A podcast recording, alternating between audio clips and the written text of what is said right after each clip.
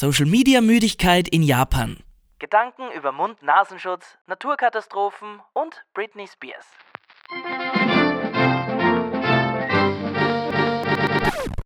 Diese Folge wurde vor den schrecklichen Ereignissen in Wien aufgenommen. Ich bin fassungslos, traurig und mit den Gedanken bei meinen Freunden und den Menschen in meiner Heimat. Willkommen in Japan. Ich bin Alex, euer Ösi in Kawasaki. In der heutigen Folge möchte ich über meine Social Media Müdigkeit sprechen, beziehungsweise mir den Frust von der Seele reden. Ja, das ist kein per se japanisches Thema, aber in meinem Leben dreht sich halt nicht alles nur um Hightech-Toiletten. Seit meinem Umzug hierher hat sich meine Social-Media-Nutzung stark verändert und aufgrund der Distanz zu meiner Heimat sogar noch gesteigert. Und gleichzeitig hat sich meine Einstellung zu den sozialen Medien aber drastisch verschlechtert. Gespräche mit Freunden zeigen mir, ich bin damit gar nicht allein. Der Verdruss scheint zuzunehmen, vermutlich auch deshalb, weil viele von uns seit Corona verstärkt online sind. Die Negativität, die sich da zunehmend ausbreitet, finde ich einfach erschreckend. Ein paar Mal wurde mir als Ösi in Kawasaki die Frage gestellt, kann man mir irgendwo folgen? Also gemeint ist jetzt nicht creepy auf der Straße, bitte nicht, sondern im Social Web. Ich denke tatsächlich viel drüber nach, schon bevor ich mit dem Podcast überhaupt gestartet hatte. Mittlerweile habe ich auch die ein oder anderen Stammhörerinnen, was mich sehr, sehr freut. Und mir ist auch bewusst, dass man heutzutage auf möglichst vielen Plattformen präsent sein sollte oder sogar sein muss, um seine Reichweite zu steigern. Man muss das Publikum mit unterschiedlichsten Content bespaßen. Da reicht nicht nur irgend so ein schnöder Podcast. Da müssen TikTok-Videos her, Instagram-Reels, Facebook-Stories und OnlyFans-Spezialabos. Ich weiß, ich weiß. Wie manche wissen, bin ich auch Musiker, also ich schreibe, produziere und singe meine eigenen Songs. Als Alexi könnt ihr mir selbstverständlich gerne auf Facebook und Instagram folgen. Meine Kanäle haben bis dato aber kaum etwas mit Japan zu tun. Sie verweisen auch ein bisschen. Warum? Ich habe auch beruflich mit Social-Media-Kampagnen und Performance-Marketing zu tun, also I know my shit. Als Musiker habe ich dieses Spiel auch eine Weile mitgespielt, mir regelmäßig Inhalte aus den Fingern zu saugen und zu veröffentlichen. Diese hatten mit der Musik halt oft einfach gar nichts mehr zu tun. Man findet sehr schnell raus, was bei den Leuten gut ankommt und was nicht, und das verleitet dann klarerweise dazu, immer mehr vom selben Blödsinn zu machen. Und so sehr ich es auch liebe, auf einer Bühne zu stehen und dem Publikum meine eigenen Songs zu präsentieren, natürlich hatte ich immer das übergeordnete Ziel, mit lustigen Bildchen auch meine Musik irgendwie zu pushen. Dem war aber nicht so und das war für mich auf Dauer einfach frustrierend. Na, wie dem auch sei, ich bin weder Vollzeitmusiker noch Vollzeitpodcaster. Insofern möchte ich in der Zeit, die ich habe, mich dann auch tatsächlich der Musik oder eben dem Podcast widmen und nicht am Rande noch fünf weitere öffentliche Kanäle bespielen, quasi als Hintergrundrauschen. Mir ist klar, dass das bedeutet, dass die Reichweite dieses Podcasts und meiner Musik damit nicht explosionsartig in die Höhe schießen wird, Darum würde es mich umso mehr freuen, wenn ihr Freunden und euren Bekannten einfach mal von diesem Podcast erzählt. Vielleicht sind sie ja auch interessiert. Falls nicht, dann halt nicht. Ein weiterer Grund, warum sich bei mir sämtliche Nackenhaare aufstellen, wenn ich nur an einen weiteren Social Media Account denke, ist meine wachsende Social Media Verdrossenheit oder Müdigkeit. Das klingt jetzt auf das erste Hören komisch und heuchlerisch, wo ich ja beruflich und auch privat so viel Zeit damit verbringe. Erschreckend viel Zeit sogar. Und genau das ist es ja gerade. Ich scrolle wie ein Zombie durch Facebook und Instagram, in der Früh, im Zug, am Hightech-Klo, in der Mittagspause und vor dem Schlafen. Ich möchte glauben, dass ich das zu meiner Unterhaltung mache, zur Zerstreuung oder um mit meinen Freunden in Kontakt zu bleiben oder um mich zu informieren. Aber ab wann wird aus einem lustigen Zeitvertreib eine reine Gewohnheit und wann aus der Gewohnheit eine Sucht? Und sind die sozialen Medien vielleicht gar nicht so sozial? Ich weiß jedenfalls, dass ich seit dem Umzug nach Japan noch häufiger online bin und noch interessierter oder zugegeben neugieriger bin, was die Bekannten in der Heimat zu treiben. Soweit, so gut. Aber seit Corona hat sich das dann alles noch viel mehr intensiviert und das sicher nicht auf eine gute Weise. Ich glaube, wir verbringen momentan alle mehr Zeit zu Hause und wenn man sich schon physisch distanzieren soll, will man zumindest virtuell super gut vernetzt bleiben. Noch dazu, wo es draußen jetzt wieder ungemütlicher wird. Ich weiß nicht, wie es euch damit geht, aber immer öfter, wenn ich zum Beispiel Facebook öffne, kommt mir das Grauen entgegen. Ich habe einige Nachrichtenmedien abonniert und kann es trotz besserem Wissen nicht unterlassen, mir dann die Kommentare durchzulesen. Und seid mir bitte nicht böse, aber was manche Menschen im Internet teilweise für Grauslichkeiten von sich geben, ist echt zum Kotzen. Seien es Kommentare unter Nachrichten zu Corona, katastrophalen Flüchtlingslagern, LGBT-Rechten, Katzenvideos, völlig egal.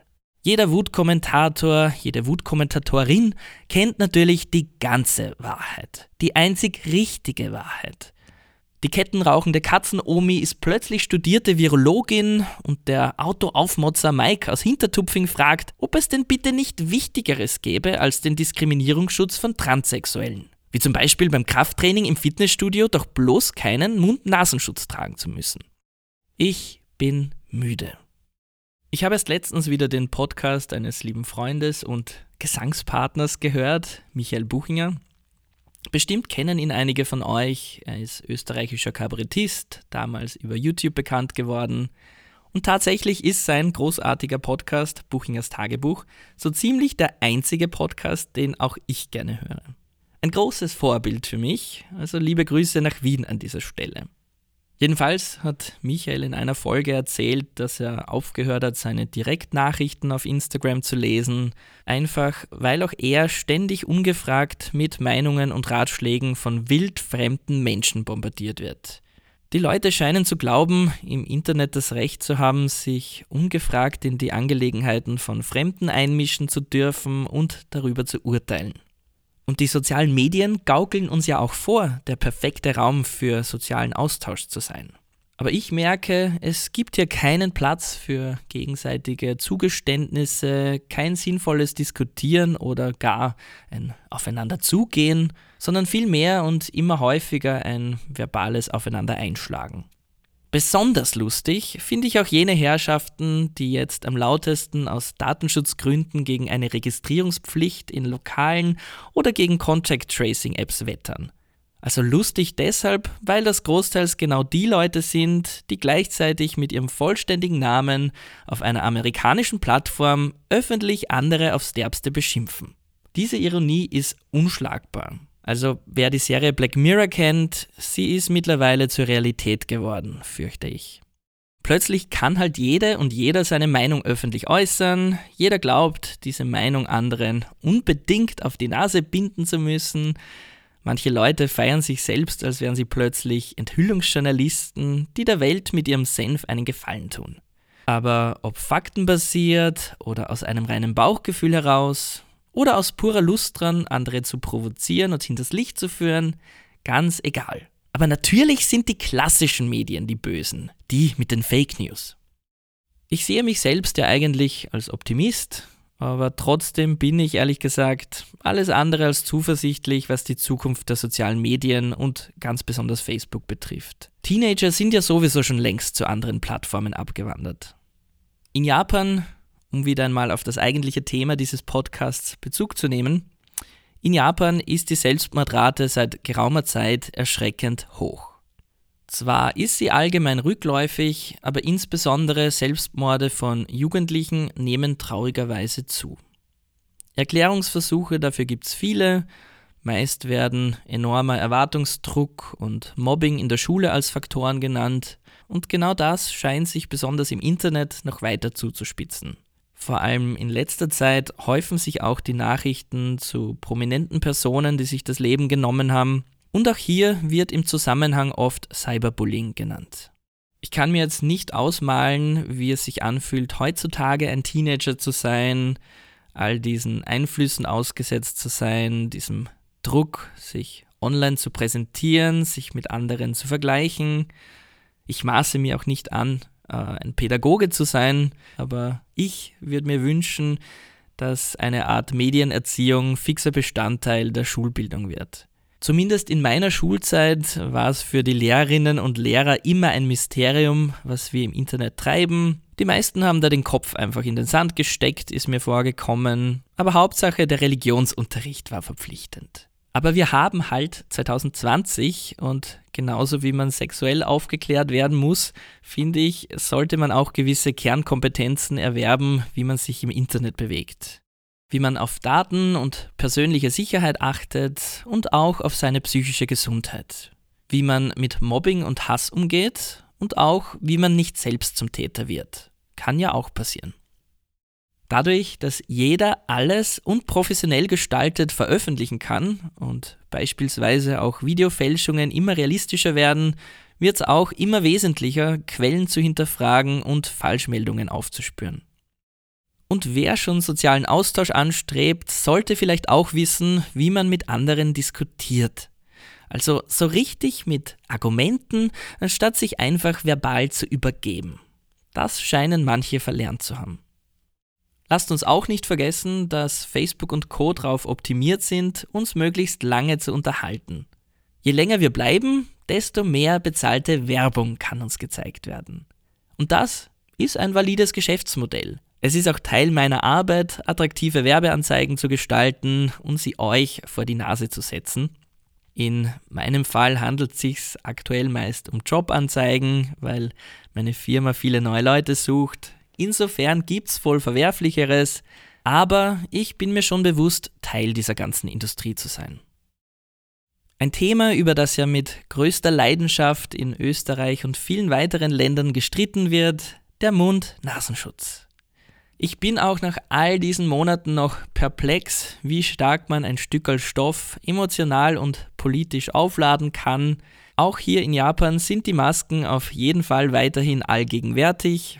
Im Hochsommer gab es wieder einen rasanten Anstieg der Infektionszahlen. Aktuell sind sie relativ stabil. Wie schnell sich das aber ändern kann, haben wir leider auch schon gesehen.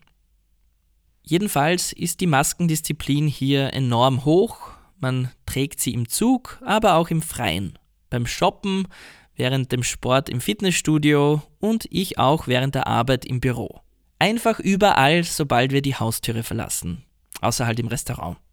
Und das, obwohl es kein Gesetz oder ähnliches dafür gibt. Warum wird es dann also trotzdem so konsequent gemacht? Zum einen spielt wohl der gesellschaftliche Druck eine Rolle, das können die Japaner ja sehr gut. Es kommt von oben eine Anweisung oder Empfehlung und man führt sie aus, ohne langes Wenn und Aber.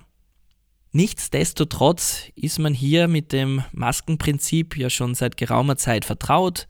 Wer sich verkühlt, trägt eine Maske, um niemand anderen anzustecken.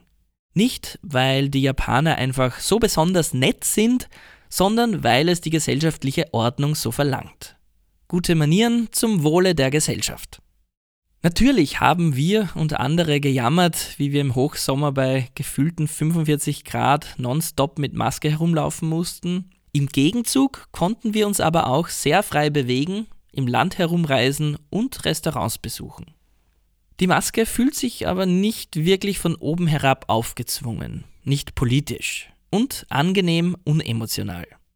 Sehe ich Fotos von Österreich, fällt mir sofort auf, dass jeder und jede eine andere Maske trägt, bunt, passend zum Outfit. Firmen lassen Masken mit ihren Logos drauf bedrucken als Werbegeschenk. Wie gesagt, in Japan ist völlig unemotional. Die meisten Leute tragen einfach die weißen Einwegmasken aus den Großpackungen. Vereinzelt sieht man dann auch graue bis schwarze Stoffmasken.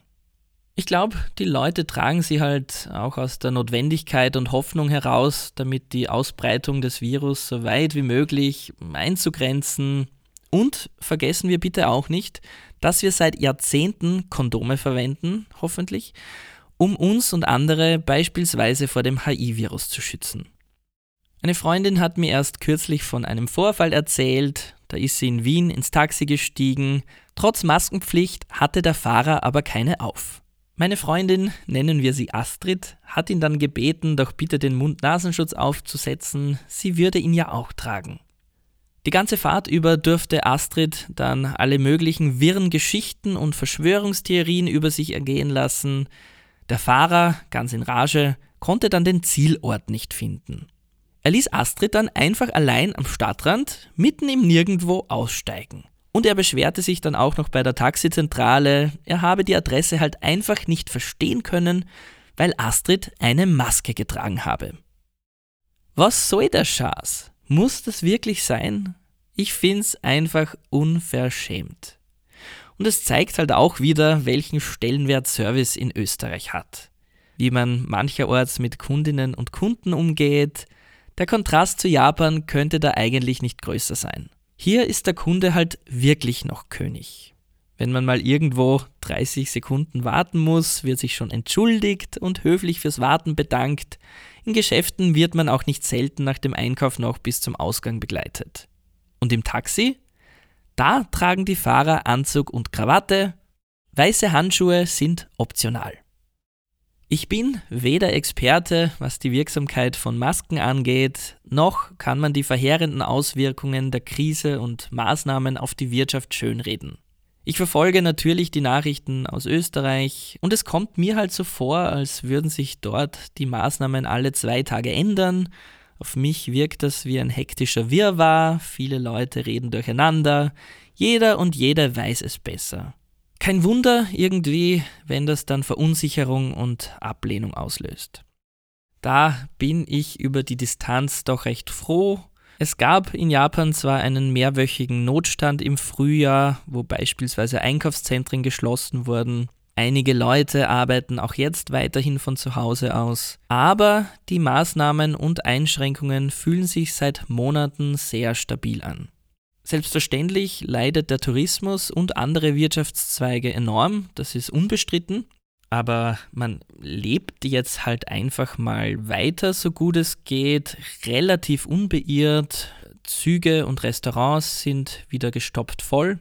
Gleichzeitig testet Japan aber auch weiterhin nur Verdachtsfälle mit starken Symptomen. Ob das der richtige Weg ist, wird sich wohl erst hinterher zeigen. Vielleicht geht man in Japan auch deshalb gelassener mit dem ganzen Maskenthema um, weil man hier seit jeher mit furchtbaren Krisen lebt. Seien große Feuer, wie sie Tokio schon gänzlich zerstört haben, Atombomben oder Naturkatastrophen. Japaner bekommen schon als Kinder eingetrichtert, wie sie sich im Fall eines Erdbebens oder gar einer Tsunami-Warnung verhalten müssen, man soll auch Notfallsrucksäcke zu Hause haben, um im Fall der Fälle schnell fliehen zu können und klarerweise immer wissen, wohin man überhaupt fliehen muss. Dass es dafür sogar englischsprachige Apps gibt, zeigt, welch enorme Wichtigkeit dieses Thema hier hat. Pro Tag gibt es japanweit durchschnittlich immerhin vier Erdbeben. Das letzte besonders verheerende war das große Beben von 2011 was ich sehr beängstigend finde, ist, viele Wissenschaftler erwarten schon in relativ naher Zukunft wieder ein Beben katastrophalen Ausmaßes. Es ist nicht die Frage ob, sondern wann es stattfindet. Mit diesem Wissen im Hinterkopf relativiert sich so ein kleiner Stofffetzen sehr, sehr schnell. Ob wir es uns eingestehen wollen oder nicht, ich glaube, dass die derzeitige Situation für uns alle herausfordernd und traumatisierend ist. Heutzutage können wir so vieles erklären, Transparenz wird überall groß geschrieben und auf einmal kommt so ein unsichtbarer Virus daher und stürzt uns in große Ungewissheit. Und vor lauter Perfektionismus und Weichzeichnerfilter trauen wir uns dann nicht mehr eingestehen, dass uns diese Unsicherheit verdammt viel Angst einjagt. Stattdessen beginnen wir dann reflexartig abzuwehren, zu schimpfen, zu streiten und merken anscheinend nicht, dass all diese harschen Worte absolut nicht zum gewünschten Ergebnis führen. Wir werden damit niemanden von unserer Meinung überzeugen, sondern unsere Gegenüber noch viel weiter von uns wegstoßen. ich habe zumindest für mich gemerkt, dass mir die sozialen Medien aus diesem Grund nicht helfen, die aktuelle Situation sinnvoll zu verarbeiten. Wo ich früher zu reinen Unterhaltungs- und Selbstdarstellungszwecken online war, ist es mittlerweile so, dass ich mich immer öfter über Beiträge ärgere und sich angesichts der ganzen Negativität ein gewisses Gefühl der Hoffnungslosigkeit breit macht.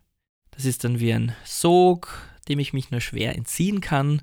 Vor allem, wenn ich mich dann spät abends vor dem Einschlafen noch damit befasse, wird's einfach ungesund. Was tue ich jetzt also dagegen? Einerseits habe ich schon vor längerem fast ganz damit aufgehört, Live-Posts zu machen, also noch während eines stattfindenden Ereignisses gleich eine Story dazu zu veröffentlichen. Ich liebe es zu fotografieren, vor allem auf Reisen, eine Auswahl der Aufnahmen teile ich aber mittlerweile lieber zeitverzögert. Ich war vor einigen Jahren beim Britney Spears Konzert in Berlin.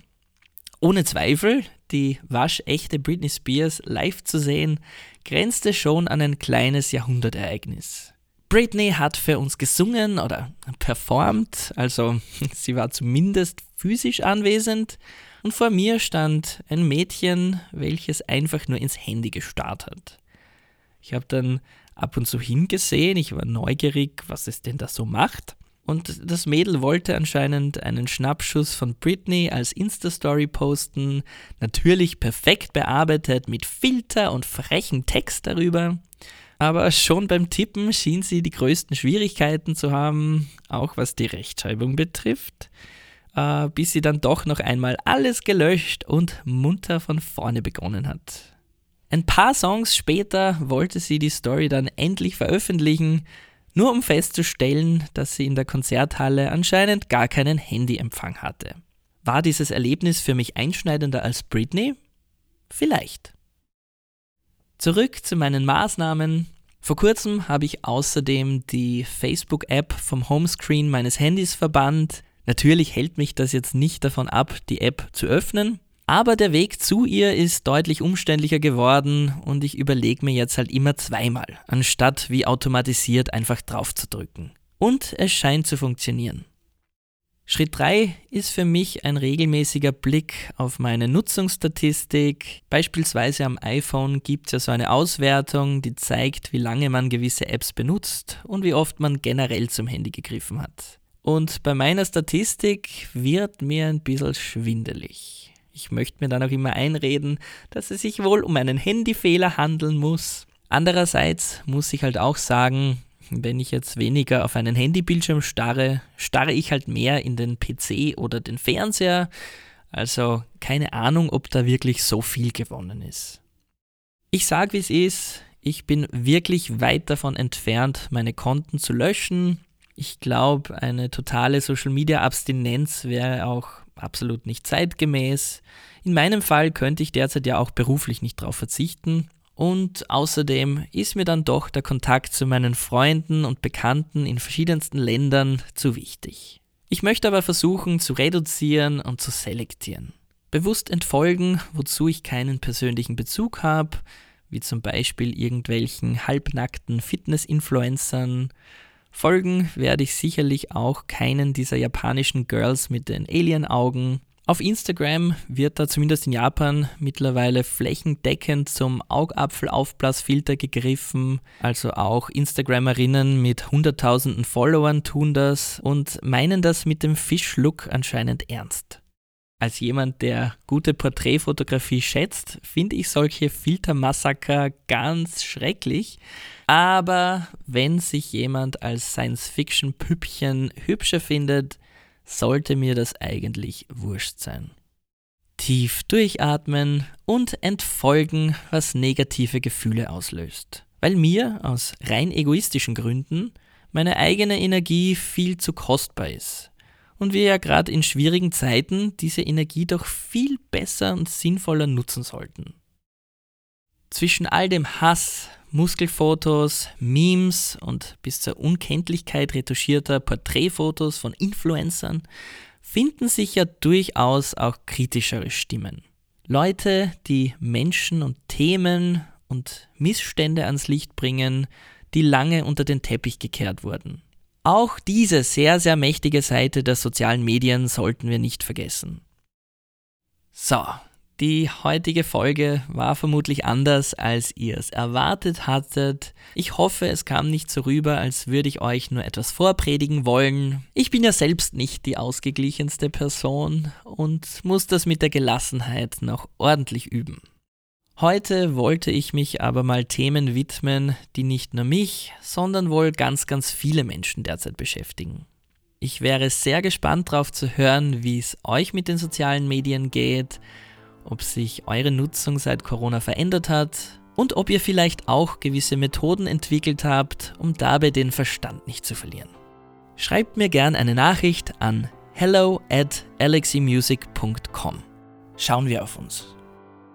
Vorhin habe ich ja auch von meiner Gesangskarriere gesprochen und gestern habe ich meinen neuen Song Einfach nur Leben veröffentlicht.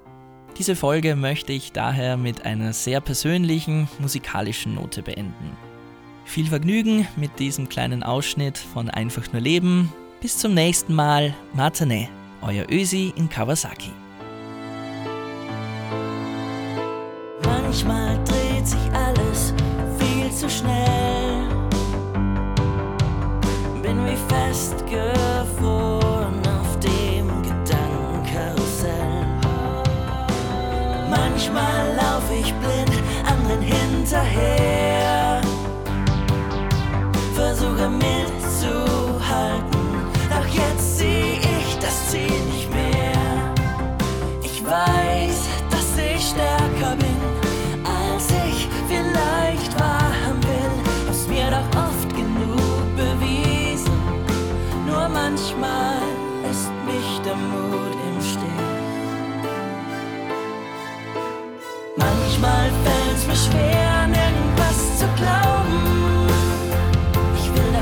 doch